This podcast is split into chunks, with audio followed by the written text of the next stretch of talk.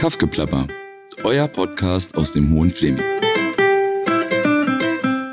Hallo, liebe Kaffgeplapper-HörerInnen. Heute gibt es einen ganz, ganz großen Grund zu feiern, denn heute nehmen wir unsere erste Folge auf von unserem neuen Kunstspezial und ich freue mich riesig, dass ich dafür einen neuen Moderator für Kaffgeplapper gewinnen konnte, nämlich Thomas Wernicke. Thomas ist ähm, Vorstand des Kunstvereins Hoher Fleming und ähm, ich freue mich sehr, dass er so mutig ist, heute hier seine erste Podcast-Folge aufzunehmen und übergebe jetzt auch gleich mal hier das Mikrofon an Thomas und äh, seinen ersten Gast. Thomas.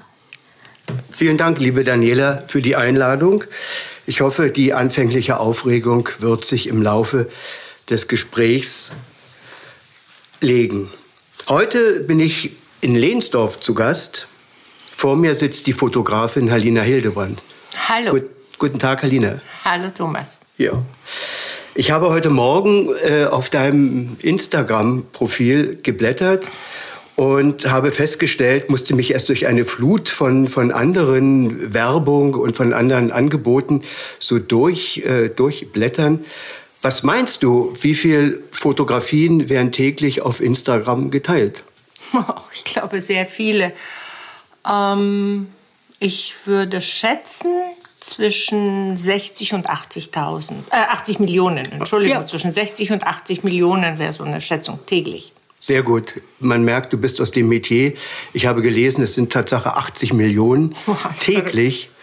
Und weltweit werden pro Jahr um die drei Billionen Fotos gefertigt und zum Großteil natürlich auch in die jeweiligen Netze gestellt. Wie würdest du den Unterschied zwischen dieser schier unüberschaubaren Masse an Fotos zu deinen Arbeiten beschreiben?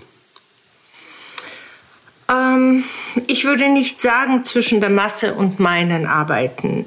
Eher zwischen der Masse, die knipst, und den Fotografinnen, die eine Leidenschaft für ihre Arbeit empfinden. Es müssen auch keine Profis sein. Wichtig ist eine intensive Auseinandersetzung mit dem Thema, also mit der Fotografie und auch der Frage, warum interessiert mich gerade dieses Sujet, warum möchte ich jetzt gerade Porträts machen oder warum möchte ich mhm. gerade Landschaftsfotografien machen. Und diese Gedanken und das sich hineinfühlen in das, was man fotografiert, das ist der große Unterschied zur Knipserei. Ja. Sehr gut, sehr gut formuliert. Ja, ich glaube, da kann ich mitgehen. Wie gesagt, ich bin zu Gast in Lehnsdorf. Halina, wie lange lebst du in Lehnsdorf? Boah, schon seit drei Jahren. Seit drei Jahren. Wie ich gelesen habe, äh, war der Umzug aus Berlin. Du hast nicht nur in Berlin, du hast in vielen Großstädten, nicht nur äh, äh in der Bundesrepublik, nicht nur in Europa, sondern auf der Welt gelebt. Wie hast du das geschafft? Ist es dir nicht zu einsam hier? Fehlt dir nicht der Trubel, die Möglichkeiten des Molochs Berlin? Der Trubel fehlt mir nicht. Was mir tatsächlich fehlt, sind Freunde, auch ähm, das Kulturangebot und auch die guten Lebensmittelläden. Aber Lehnsdorf ist wirklich nur eine knappe Stunde von Berlin entfernt. Und wenn es mir fehlt, dann fahre ich einfach hin. Hm. Sehr gut. Das kann ich auch gut nachvollziehen. Ich bin seit acht Jahren im Hohen Fleming und ich habe gemerkt in der Zeit, am Anfang fehlte mir gar nichts. Ich war sehr sporadisch nur in Berlin und eigentlich in den letzten Jahren jetzt zur Ausstellung, zum Theater. Aber ich merke auch sehr schnell, ich bin halt länger im Fleming als du. Äh, der Fleming, hast du eine besondere Affinität zum, zum Fleming? Warum gerade Lehnsdorf? Na, Lehnsdorf ist ein Zufallsprodukt. Wir haben etwas auf dem Land gesucht, ein Wochenendhaus und haben eben dieses Haus hier in Lehnsdorf gefunden.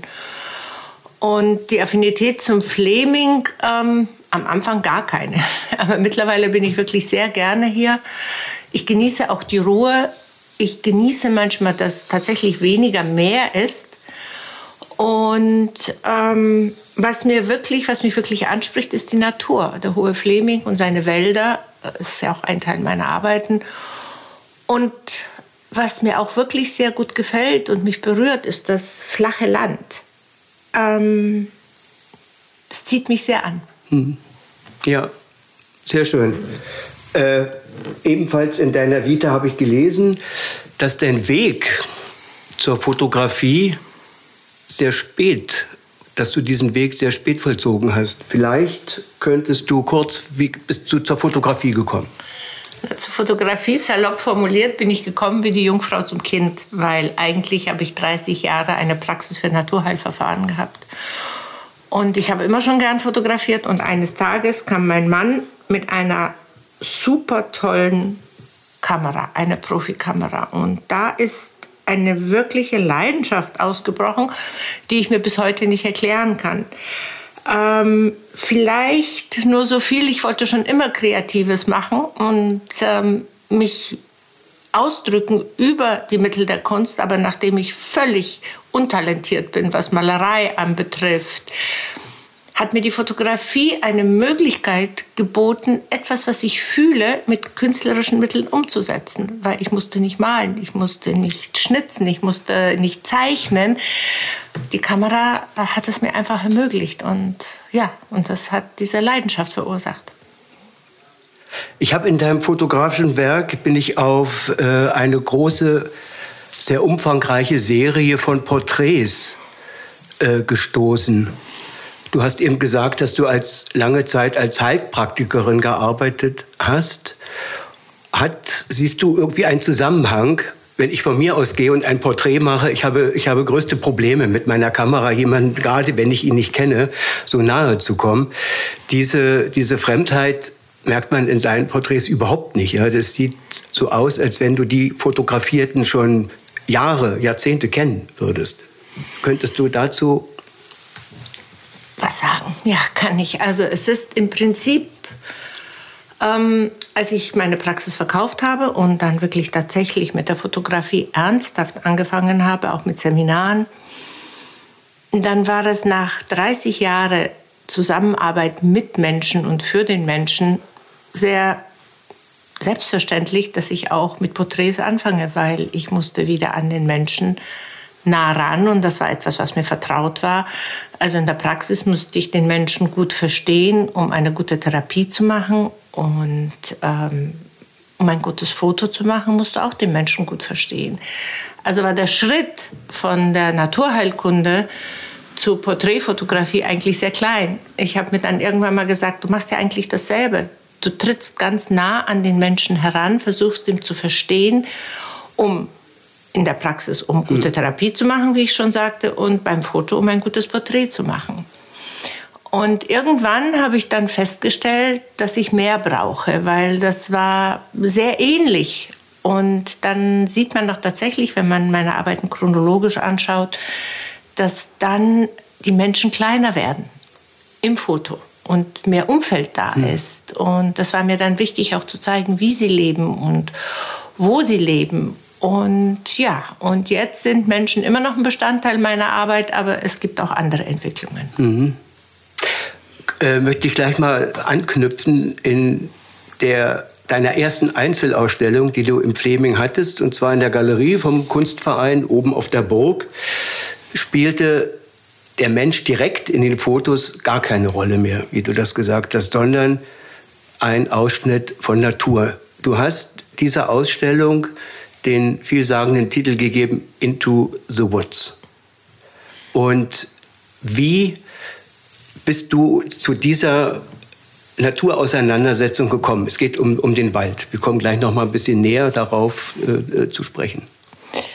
Also, ähm, ich sagte ja vorher schon, dass dann die Menschen weniger Platz in der Fotografie einnahmen. Sie waren zwar immer noch ein essentieller Bestandteil, aber es war mir auch wichtig, das drumherum zu zeigen. Und wir sind, ähm, mein Mann und ich, sehr viel in der Welt unterwegs gewesen mit der Kamera. Und ich konnte sehr viel fotografieren und vor allen Dingen eben Menschen in ihrem Umfeld. Und ja, und dann kam Corona. Und dann konnte man nicht mehr so viel reisen. Und äh, wir waren hier und der Wald ist direkt vor der Haustür. Und ja, dann bin ich rausgegangen und der Wald ist wirklich inspirierend. Er hat irgendetwas auch mit meiner Emotionalität gemacht. Und dann habe ich beschlossen, ähm, den Wald zu fotografieren. Aber einfach den Wald zu fotografieren war mir irgendwie nicht genug. Und vielleicht, Thomas, kann ich ein bisschen ausholen. Ich bitte darum. Dann ja. kann ich einfach sagen, wenn man Menschen fotografiert oder wenn man eine Reportagefotografie macht, dann bietet sich ja das Sujet oder es bietet sich das Modell an. Du hast ja das, was du fotografierst, existiert ja in der realen Welt. Das heißt, ähm, es wird dir angeboten, was du fotografierst. Und ich bin in den Wald und zum ersten Mal in meiner Waldfotografie was anders. Ich habe mir überlegt, was mir persönlich wichtig ist, was ich mit meinen Bildern erzählen möchte und was ich machen möchte. Das heißt, ich bin mit einem Konzept in den Wald. Und deshalb in den Wald, weil er einfach hier in der Nähe war und weil Corona das alles ermöglicht hat. Und es war einfach ein total spannender Prozess von Reportage, von Bildern, die einen angeboten werden, zu, was ich empfinde, wirklichen Kreativität, weil ich über den Wald etwas kreieren wollte und sagen wollte. Mhm.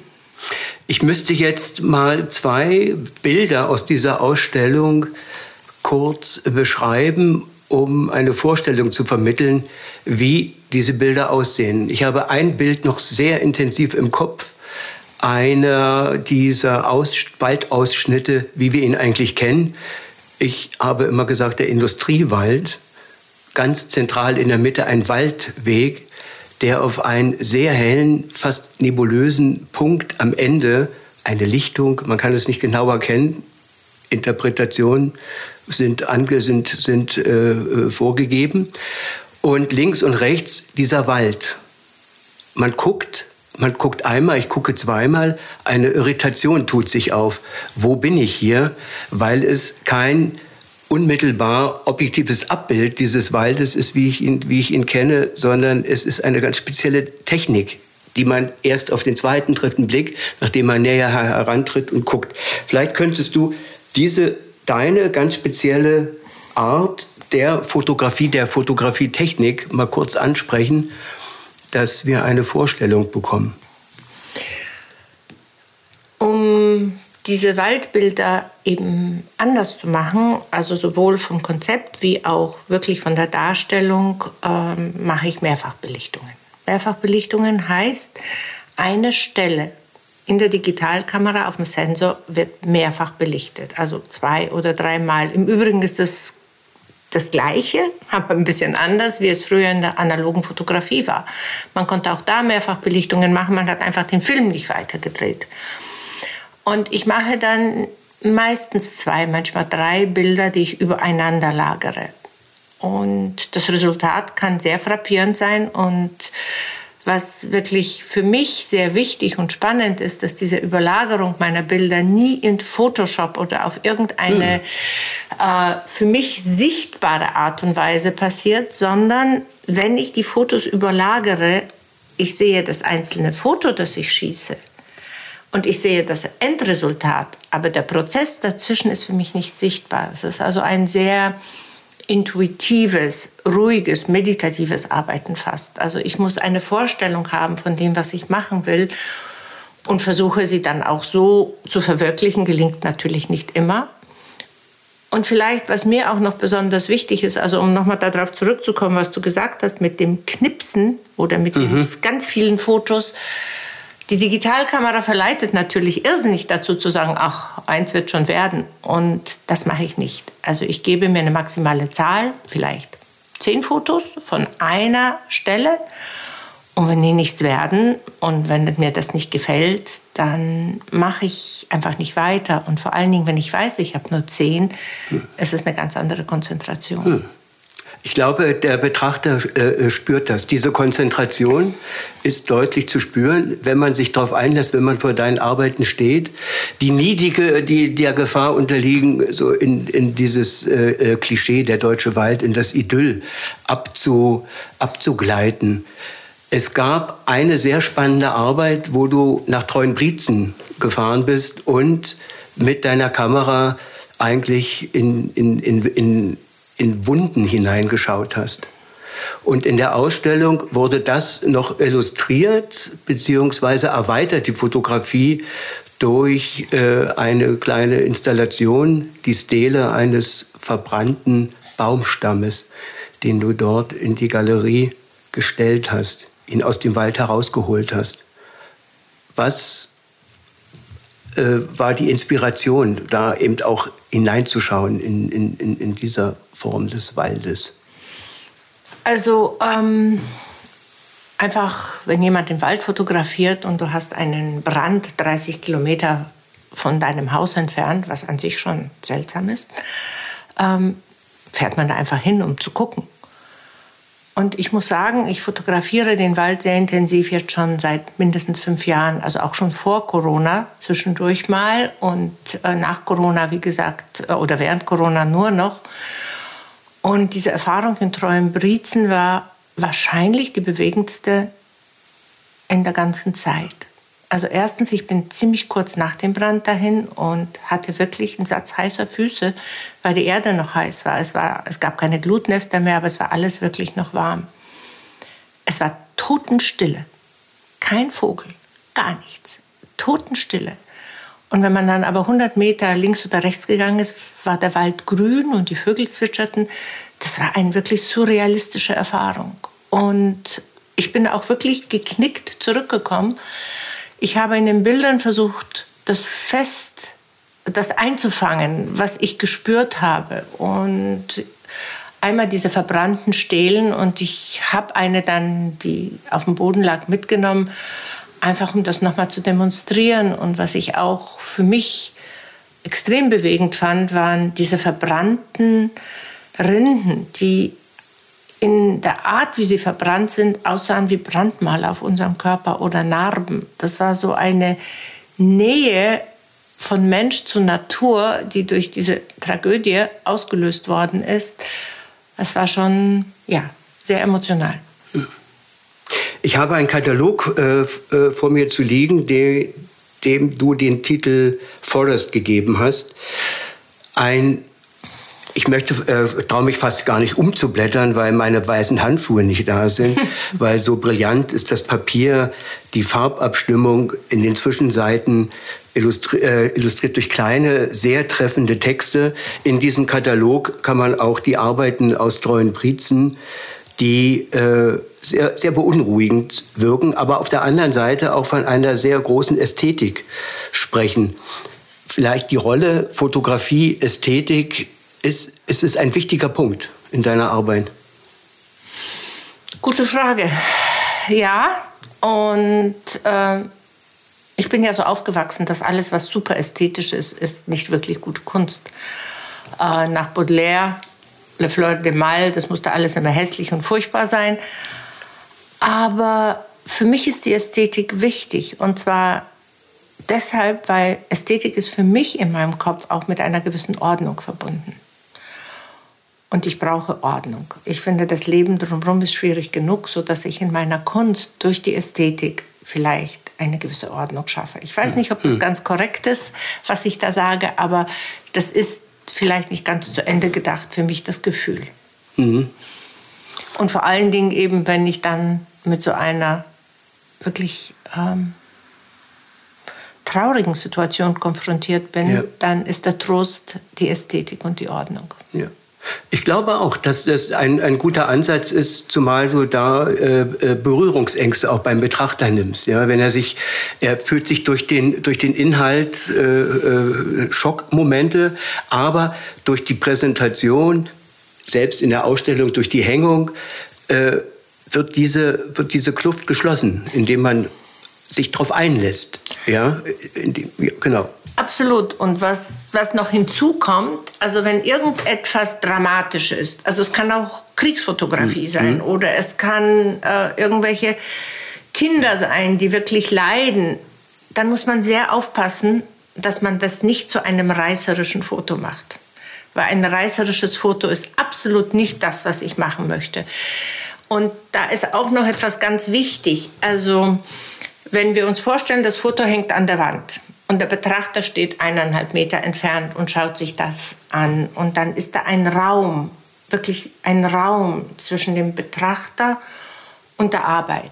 Und diesen Raum darf nie der Fotograf fühlen. Diesen Raum muss der Betrachter fühlen. Weil wenn ich ihn wie mit dem Holzknüpfel über den Kopf haue und sage, so musst du es sehen, dann ist das nicht gut. Dann ist es keine gute Arbeit.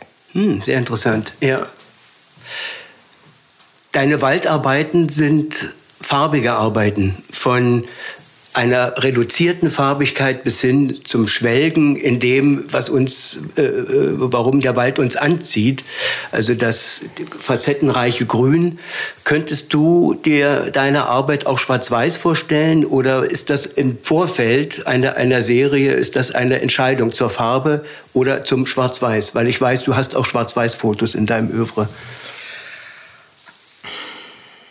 Also ich habe jetzt sehr, sehr lange mit Farbe gearbeitet und dann habe ich irgendwo ein Zitat von Barbara Klemm gelesen, einer hervorragenden Fotografin, die nur Schwarz-Weiß fotografiert hat und sie hat gesagt, Schwarz-Weiß ist Farbe genug. Das hat mich ein bisschen inspiriert für meine neuen Projekte, mich jetzt mit Schwarz-Weiß auseinanderzusetzen. Es ist eine ganz andere Fotografie. Du brauchst ganz andere Schwerpunkte, ganz andere Darstellungsformen. Ähm, ja, also ich habe bis jetzt hauptsächlich mit Farbe gearbeitet, aber für meine neuen Projekte denke ich, die werden schwarz-weiß. Ja, äh, vielleicht zu den Projekten, die in deinem Kopf sind, die vielleicht, wo du vielleicht schon in Arbeit bist, welche Projekte sind das? Was können wir erwarten? Ähm, aktuell arbeite ich an drei Sachen. Sehr spannend und freue mich auch sehr drauf. Äh, das erste ist äh, die Galerie Mutter Forage, die mich vertritt. Es gibt in Mitte April eine Gruppenausstellung, an der ich teilnehme zum Thema Glaube. Glaube nicht nur im religiösen Sinne, Glaube an die Natur, Glaube an die Liebe. Es ist unendlich, was Glaube alles sein kann. Und dafür bereite ich mich jetzt vor. Ganz spannendes Thema, auch etwas ganz anderes, was ich bis jetzt gemacht habe. Das Zweite ist, es gibt in äh, Berlin eine, ja, einen Ort, der Kunst mit Kulinarischem verbindet. Und auf sehr hohem Niveau.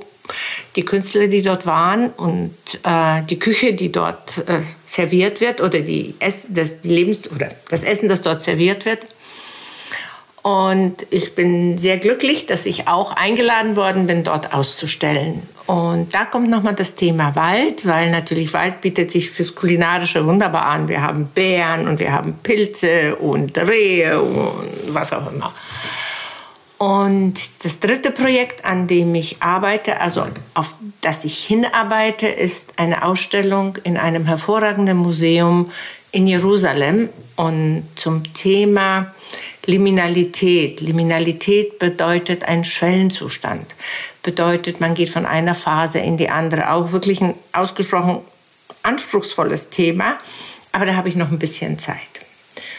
Ja, das sind die Themen, die auf mich, die mir angeboten worden angeboten worden sind, für die ich arbeite. Und dann habe ich mir noch ein Thema selbst gesucht.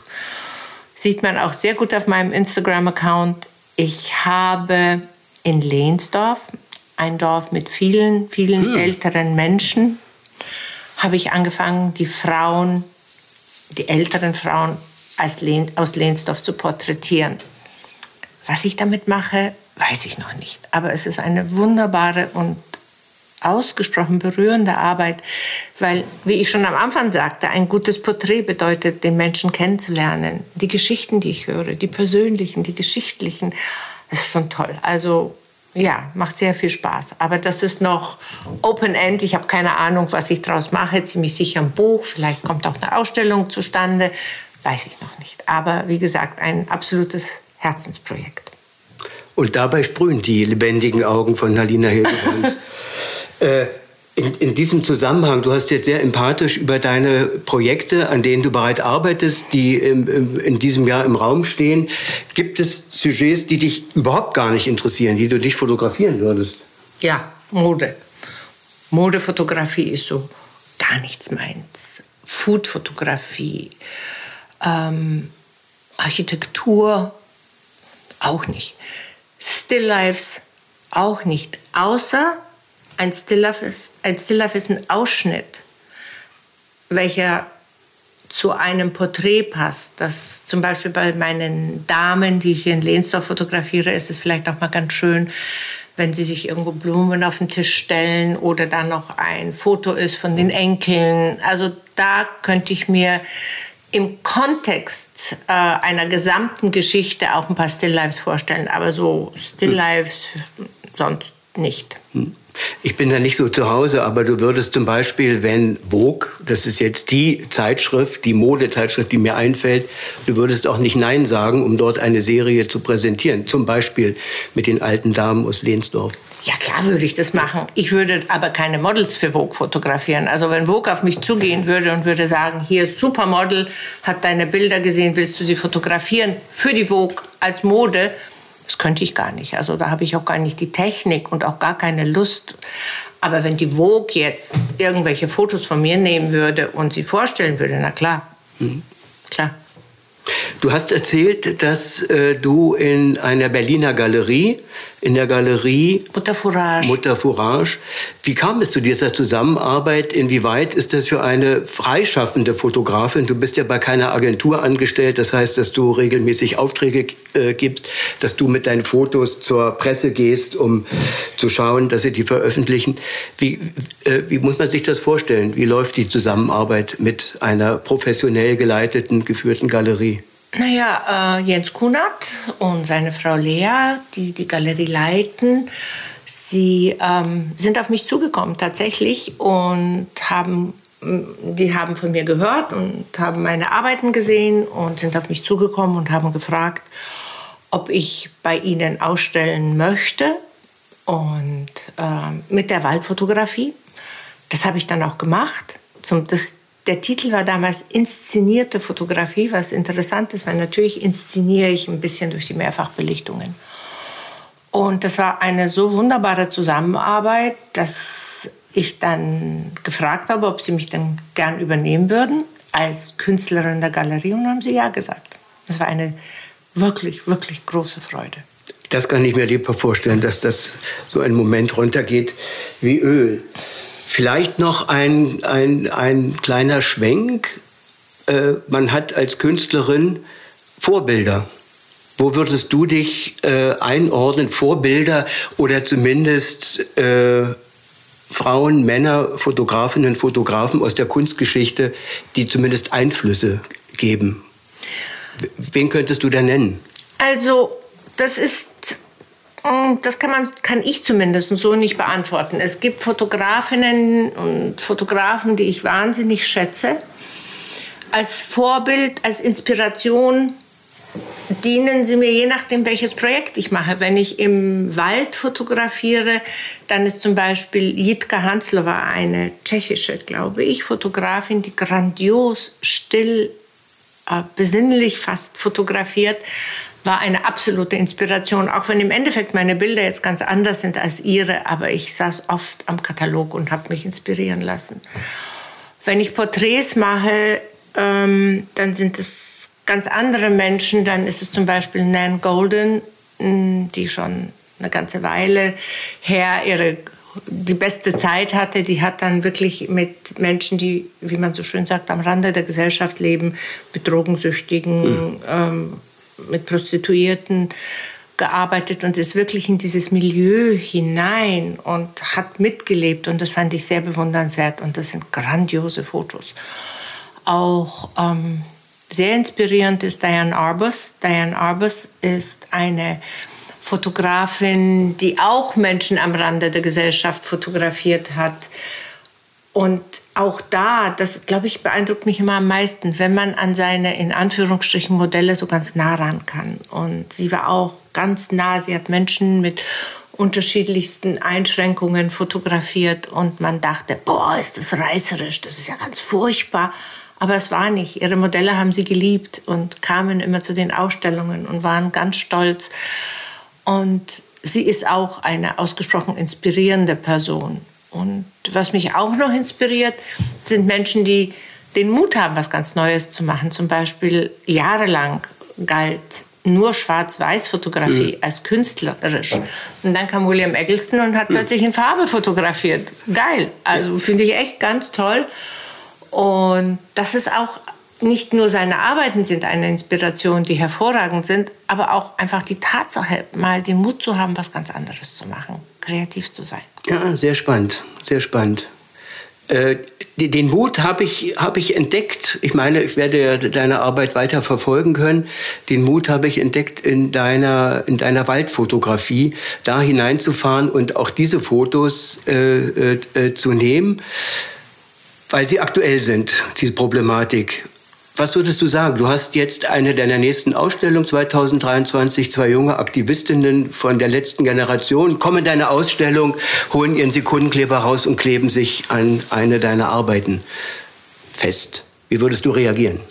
Ich würde sie in allem, allem unterstützen. Keine, keine einzige meiner Arbeiten ist annähernd so viel wert wie die Arbeit dieser jungen Frauen und Männer. Ich finde das grandios höchste Zeit. Sollen sie sich ankleben, mit Kartoffelbrei beschmeißen, ist es mir völlig egal. Wenn meine Arbeiten helfen, dieses Thema weiterzubringen, bin ich dabei. Hey, ein klasse Statement, Halina, zum Abschluss.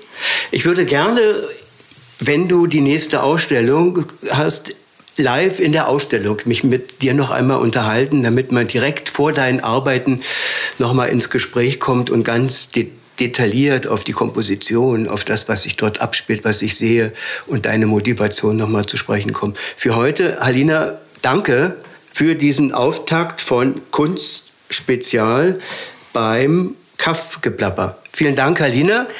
Ich danke auch sehr. Es ist für mich eine große Freude und Ehre, hier als Erste interviewt zu werden. Und natürlich fände ich es ganz wunderbar, wenn du in die Ausstellung kommst und auch über dieses ganz neue Thema Glaube berichten würdest. Vielen Dank, Aline. In diesem Sinne heute noch einen sehr schönen Tag und viel Kraft und Inspiration für die weitere Arbeit. Mach's gut. Danke. Tschüss. Ciao.